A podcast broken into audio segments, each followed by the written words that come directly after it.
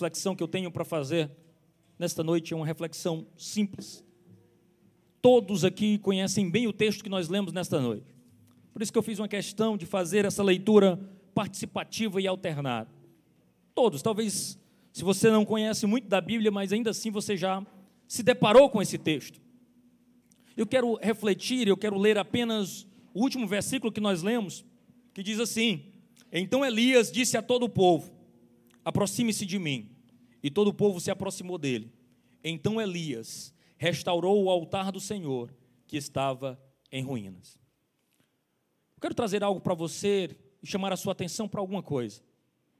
Veja bem, nós sabemos que antes da queda, nós chamamos de queda o pecado original, ali logo no início de Gênesis, Moisés retrata isso com muita fidelidade, falando da criação de todas as coisas, inclusive da criação do homem. E a palavra de Deus diz que Deus criou o homem e colocou dentro de um jardim. Todos vocês conhecem muito bem essa história.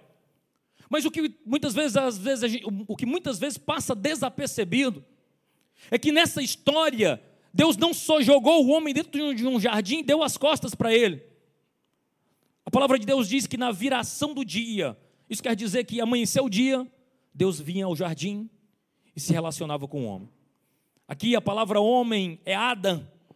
Nele estava toda a humanidade. Deus se relacionava com a humanidade em Adão. Na viração da tarde, né, no final da tarde, Deus novamente se relacionava com Adão. Uma relação constante, uma relação próxima, dia após dia. Era o local do encontro. Guarde essa palavra: local do encontro. Só que nós sabemos que o homem peca, se afasta de Deus, rompe esta relação.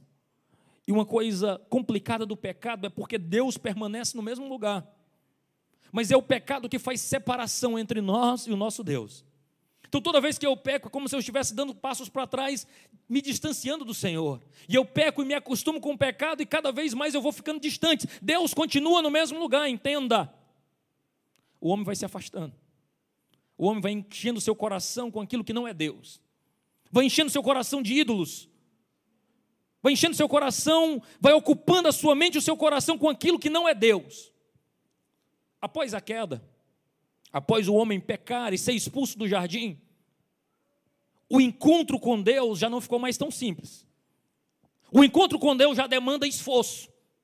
O encontro com Deus já precisa que o homem tome uma iniciativa em direção a Deus. Como é que eu percebo isso? Eu percebo isso em Gênesis 4. Veja quando os irmãos Caim e Abel, filhos de Adão e de Eva, eles dois apresentam um culto ao Senhor, eles erguem um altar. Eles preparam um altar, geralmente um altar de pedra, e ali apresentam um sacrifício. Eles se apresentam diante de Deus num altar. Aquele altar marcava coisas muito importantes. Publicamente, aquele altar declarava primeiro que ali haveria um culto. Mas não só isso, era uma declaração pública que ali havia uma, um momento para adoração a Deus. Marcava um local do encontro. Agora, para o homem se encontrar com Deus, ele precisava erguer um altar para se encontrar com seu Senhor.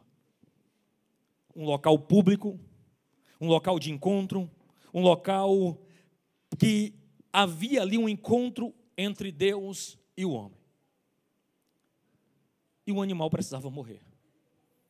Geralmente nesses encontros havia derramamento de sangue. Na maioria das vezes, um cordeiro, simbolizando um animal inocente, puro, sem culpa. Derramava o seu sangue, porque a palavra de Deus nos garante: sem derramamento de sangue, não há perdão de pecados. Mas ali era uma declaração profética do que Jesus faria pela humanidade. O inocente morrendo pelo culpado. O inocente derramando seu sangue pelos culpados. Um sacrifício, um derramamento de sangue. Profeticamente apontava para o sacrifício perfeito e completo de Cristo Jesus. Se você for um bom leitor da Bíblia, você vai se deparar lá com Gênesis 8 e 9. Logo depois que Noé sai da arca, a primeira coisa que ele faz é um culto. Ele ergue um altar faz um sacrifício, um local de encontro entre Deus, Noé e a sua família. Aqui nós podemos entender uma coisa: altar não é coisa qualquer. Altar é lugar de encontro. Altar é lugar de se encontrar com Deus. Altar é local de entrega. Altar é lugar de visitação do Senhor. Nós nos deparamos aqui e muitas vezes nós achamos que o altar da nossa vida, ou até mesmo o altar da igreja, é um palco. Não. É um local de encontro. É um local de culto. O Dr. Martin Lloyd Jones, escritor inglês, ele diz que culto não é um evento social. Culto é um encontro. Culto é uma audiência com o próprio Deus. O culto não é lugar para se assistir. Culto é lugar para se entregar. Culto não é lugar para ver alguém celebrando e se entregando a Deus. É local para você se lançar. A oferta é você. Há uma canção sintetiza muito bem. A oferta sou eu. Sou eu que me entrego na presença do Senhor. Sou eu que me derramo. Sou eu que me entrego neste local maravilhoso de encontro. Este altar. O texto lido retrata uma tristeza, porque o povo de Deus, ao longo da história, viveu inconstâncias espirituais. E muitas vezes nós olhamos para o passado e dizemos, ô povo pecador, ô povo distante, se fosse eu, não, eu sou diferente. Não. Eu e você somos muito parecidos com o povo de Israel. Rebeldes, cabeça dura, enche a nossa vida com outras preocupações que não são o Senhor. E assim estava vivendo o povo de Israel. Se você for curioso, no capítulo 18, você vai perceber que havia um problema sério em Israel. O povo tinha escolhido dar ouvidos a profetas comprados. Acabe se encontra com Elias nos versos iniciais, antes do 20. Eu não fiz a leitura aqui, mas você é curioso, você vai ler. Acabe se encontra com Elias, irmão Gilberto, e diz assim: É tu o perturbador de Israel? O que, é que ele estava dizendo? É tu que está pregando o que eu não estou mandando? É tu que está falando coisas de Deus? Porque todos os profetas, 450 profetas de Baal, mas 400 de Azera, estavam vendidos para Acabe, comiam da mesa de Acabe, diziam o que Acabe mandava dizer falava o que o povo gostava de ouvir. Elias disse: Eu não sou perturbador de Israel, tu, a tua casa, é que é. Eu sou alguém que prega e ensina as verdades do Deus Altíssimo. E aqui nós percebemos, irmãos, que existiam vários altares naquela época de adoração ao Senhor, mas todos esses altares estavam contaminados com adoração a Baal. Todos esses altares estavam contaminados com aquilo que não é Deus.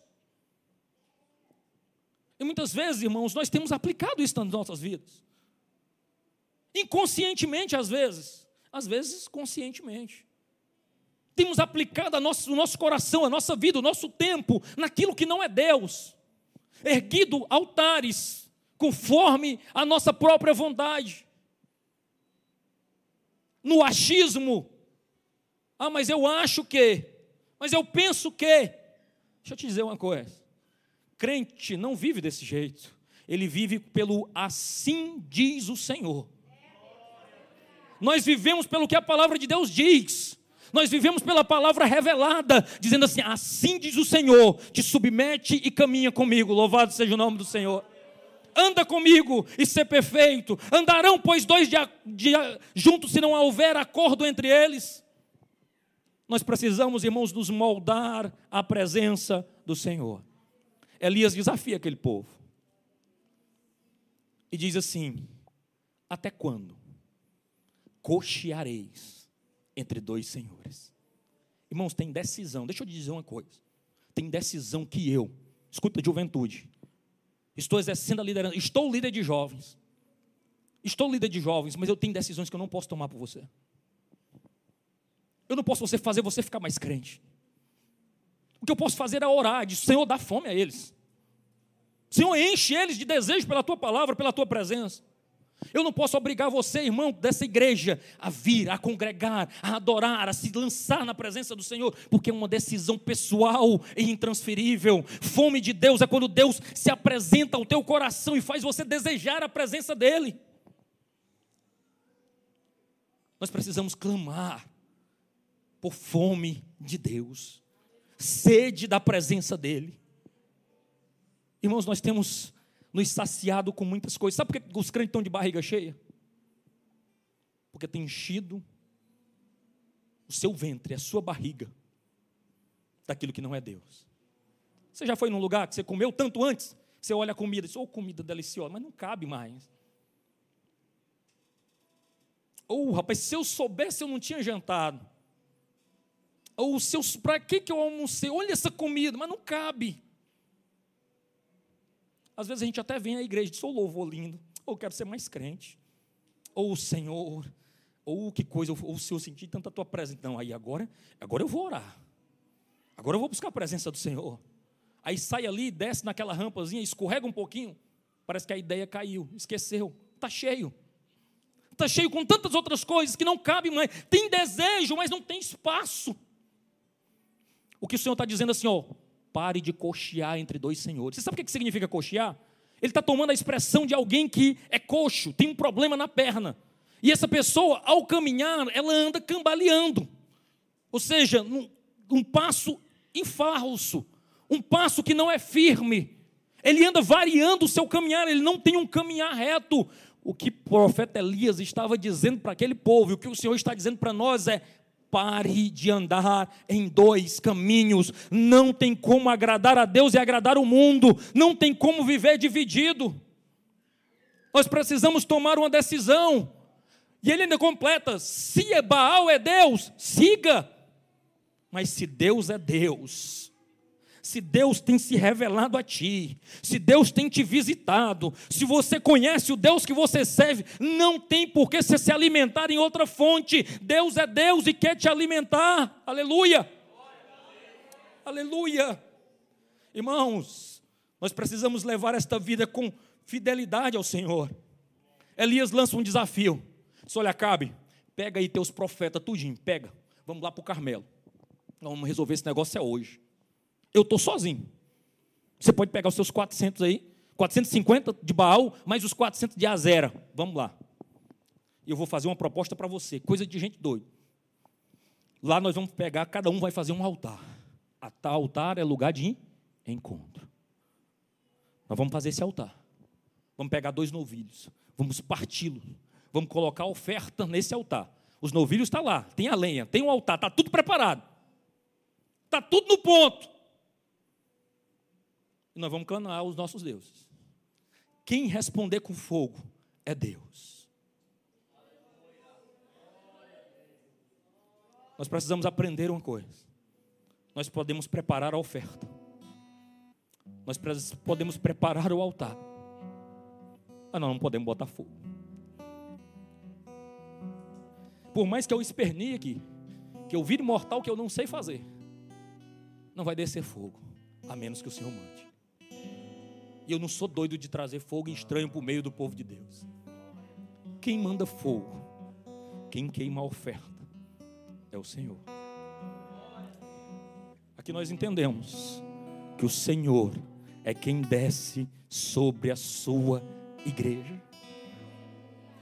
Mas escute, a proposta foi o seguinte: começa vocês, vocês são mais.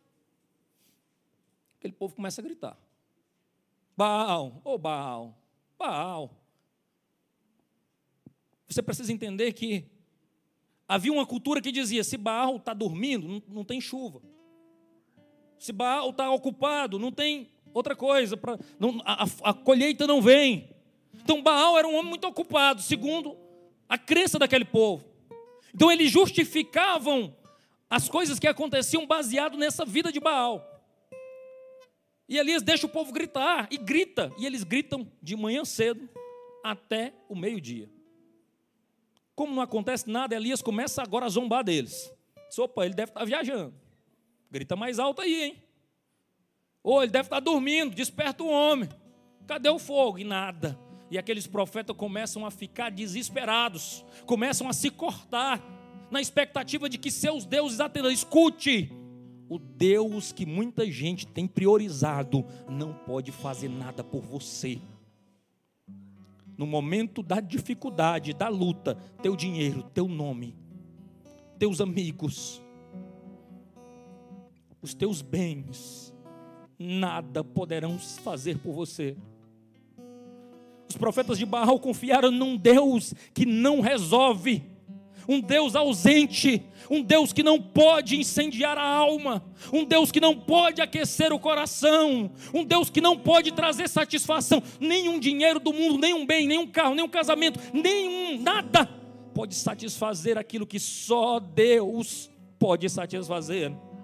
Aquele fogo no coração, aquela alegria na alma, aquele desejo de ganhar alma para Jesus, de viver uma vida para Ele. Os bens materiais, o nome, nada pode trazer. Aleluia. Mas agora, chega a ver de Elias. E Elias é ousado. Elias tinha tanta convicção. Ei, você conhece o Deus que você serve? Ô irmão, nós temos vivido na superficialidade. Eu tinha falado no retiro descrevendo a visão de Isaías 47. Com certeza foi ensinado aqui, porque foi aula de escola bíblica dominical. Há águas que dão nos tornozelos. A visão do templo. E às vezes a gente fica só molhando os pés. Oh, mas está tão boazinha essa água aqui. Tão limpinha, está molhando os pés. Mas a visão do profeta Ezequiel é que à medida que você andava 450 metros em direção ao templo, ao altar do Senhor, havia águas que davam nos joelhos. Tem gente que gosta de ficar só molhando os joelhos. E à medida que se andava em direção ao altar, tinha água que dava nos lombos. E até que finalmente havia águas que não dava para andar, tinha que nadar. E na presença do Espírito Santo é assim. Quanto mais seguros de nós mesmos, menos entregues a Deus.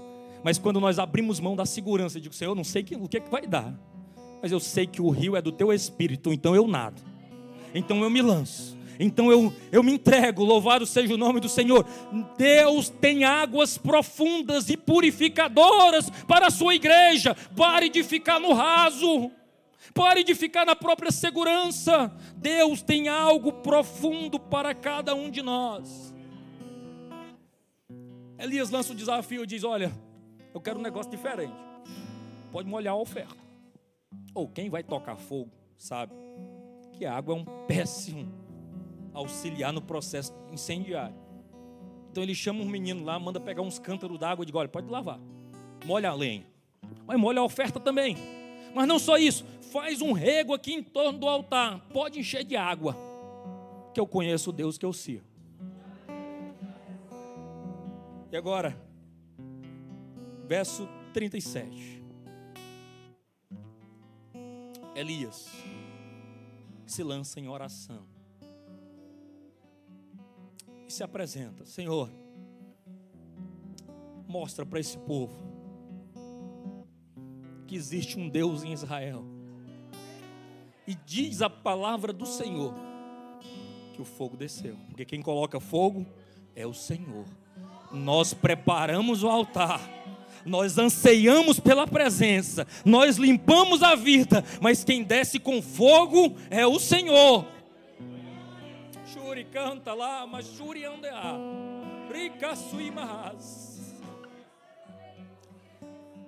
Desce o fogo, consome a oferta, queima a lenha e ainda lambe a água, porque Deus é Deus, louvado seja o nome do Senhor. Mas muitas vezes nós não atentamos para o segredo de Elias. Você, você passou despercebido. Antes de colocar fogo ele restaurou o altar. O verso 30 vai nos dizer exatamente isso. Chegou a vez de Elias, e ele foi lá. Ele disse: Esse altar desse jeito não desce fogo, não. Esse altar bagunçado desse jeito não vai descer fogo. Mas se eu me lançar, porque tem coisas, escute o que eu vou lhe dizer. Tem coisas que Deus faz, mas tem coisas que é você que tem que fazer. Deus não vai descer para consertar o altar de crente. Deus desce no altar consertado. Nós temos que começar a parar. Por que, que a igreja é fria? Por que, que Deus não desce? Deus quer descer sobre o seu povo. Deus está disponível. Os ouvidos do Senhor estão abertos. Porque eu concordo com a frase: Deus não irá restaurar a nação antes de restaurar a igreja. Primeiro ele vai restaurar a igreja, depois ele vai restaurar a nação. Se nós não estamos gostando do que nós estamos vendo lá fora, a nação está perdida, dando as costas para Deus. Ela é um reflexo da igreja. A igreja precisa se voltar para Deus. E uma vez a igreja restaurada, a nação vai colher os impactos disso. Recentemente vocês estão vendo aí. Asbury está fazendo um sucesso enorme. Todo mundo querendo correr para lá, buscar um avivamento.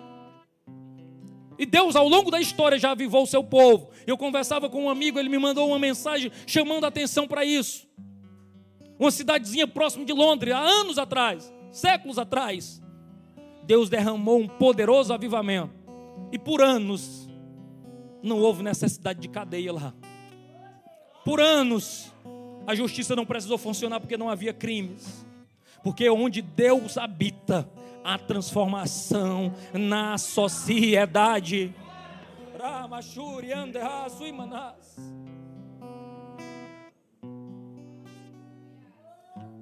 Se quiser que Deus se manifeste, irmão, nós precisamos primeiro restaurar o altar do nosso coração. Eu tenho certeza que você deseja ser visitado pelo fogo de Deus. Mas antes disso, nós precisamos reparar, consertar, repor o altar. Aleluia. Querido irmão, nós não podemos viver a nossa vida cristã ano após ano do mesmo jeito. Ano após anos e não conhece nada do Senhor. Ano após anos e a intimidade parece que diminui. Nós precisamos consertar, corrigir o altar. E como é que eu conserto esse altar? Eu preciso me voltar para Deus. Irmão, santidade ainda é uma marca dos nossos dias, porque sem santificação, ninguém, absolutamente ninguém, verá o Senhor. Nós precisamos nos lançar na presença de Deus, desejar a presença dEle, aleluia, para restaurar o altar, irmãos. Nós precisamos de coragem para restaurar a comunhão perdida. Deixa eu dizer um negócio para você. Você que é mais velho na fé, eu tenho certeza que houve um momento na sua vida que você disse assim: Rapaz, eu já fui mais crente. Eu já chorava com mais facilidade. Você lembra daquele tempo que você ouviu uma canção na igreja, a lágrima descia? Você estava na presença do Senhor e não se importava com mais nada. Parece que as tarefas consumiram o nosso desejo por Deus. Porque eu olho de vez em quando, eu digo, rapaz, eu já soube até menos sobre Deus. Mas eu já desejei mais a presença dEle. Eu já chorei com facilidade. Eu já me liguei com céus com mais facilidade. Ah, meus irmãos, altar é local de encontro. Eu quero te dizer que você tem um local de encontro com Deus, um encontro marcado. E assim como o pai do filho pródigo, Deus tem visitado o altar, mas não tem encontrado você lá. Você tem furado, você tem marcado de ir e não vai. Você tem dito, pode confiar, Senhor. Amanhã eu estou lá. Deus vai. E você tem faltado. Para restaurar o altar, irmão, nós precisamos de coragem para restaurar a comunhão perdida. A função do profeta, a minha missão como pregador é não deixar o povo pecar em paz, nem mesmo eu. E eu preciso alertar, porque nós precisamos trazer o povo de Deus, a igreja do Senhor, para o local que ela nunca deveria ter saído. debaixo do cuidado do Senhor, nas suas asas, louvado seja o nome do Senhor. O Deus Todo-Poderoso tem um controle de tudo.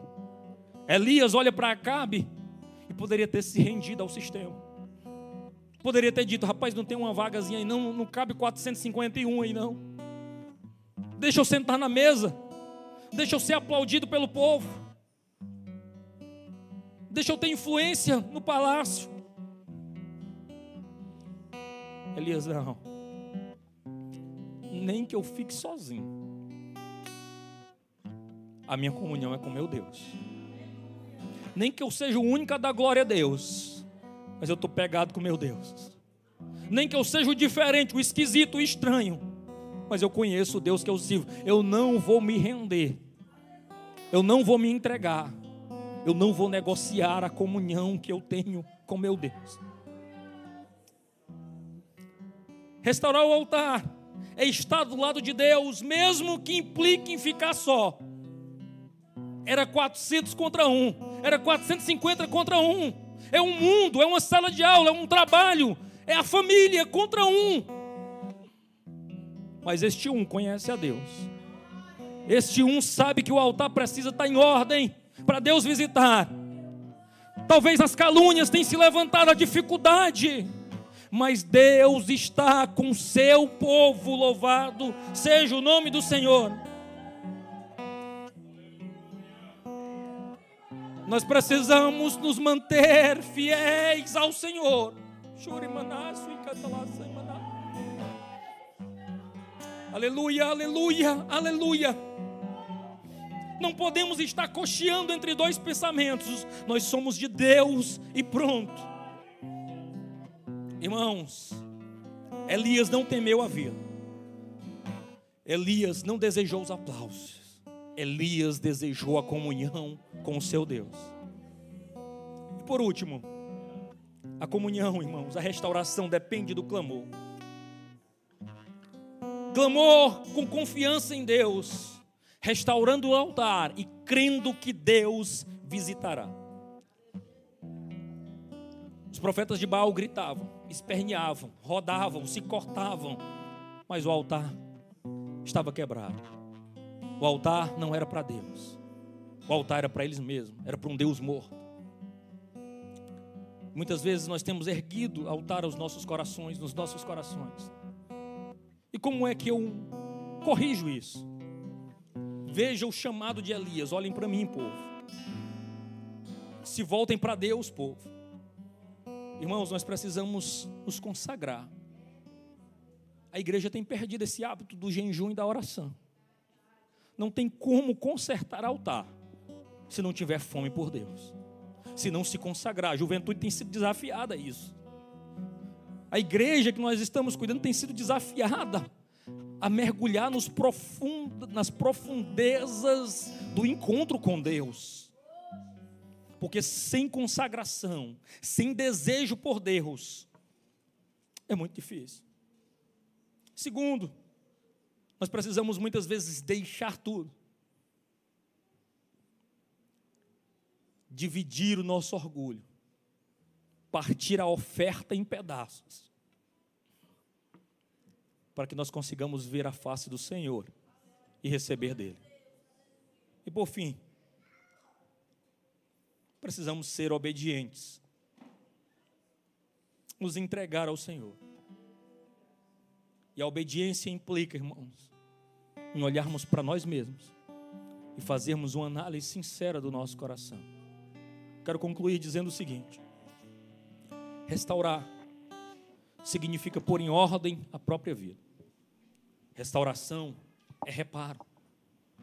Eu não quero aqui apresentar apenas um problema para você. Então você está me dizendo, Senhor, talvez nessa noite você tenha dito assim: olha, eu estou com o meu altar quebrado. E agora? Como é que eu faço? O restaurador, o derramador, o Deus de novas oportunidades, está nesse lugar. O Deus que pode te dar forças para tomar essa decisão e ir adiante, o teu companheiro está nesse lugar. O seu corpo, irmão, é templo e morada do Espírito Santo. Você tem que entender que a tua vida é dele. Então, aonde você tem emprestado os teus lábios? O que você tem posto diante dos teus olhos? O que você tem deixado o teu coração alcançar? Aleluia. Ao receber Jesus, você tem um dom. Ao receber Jesus como seu Salvador, ele passa a ser dono da tua vida. E talvez você tenha permitido em sua vida coisas que não agradam ao Senhor. Mas hoje, Ele quer colocar, te ajudar a colocar esse altar em ordem, para que Ele possa restaurar completamente esse local de encontro. Se coloque de pé. Eu quero orar com você e por você. E eu tenho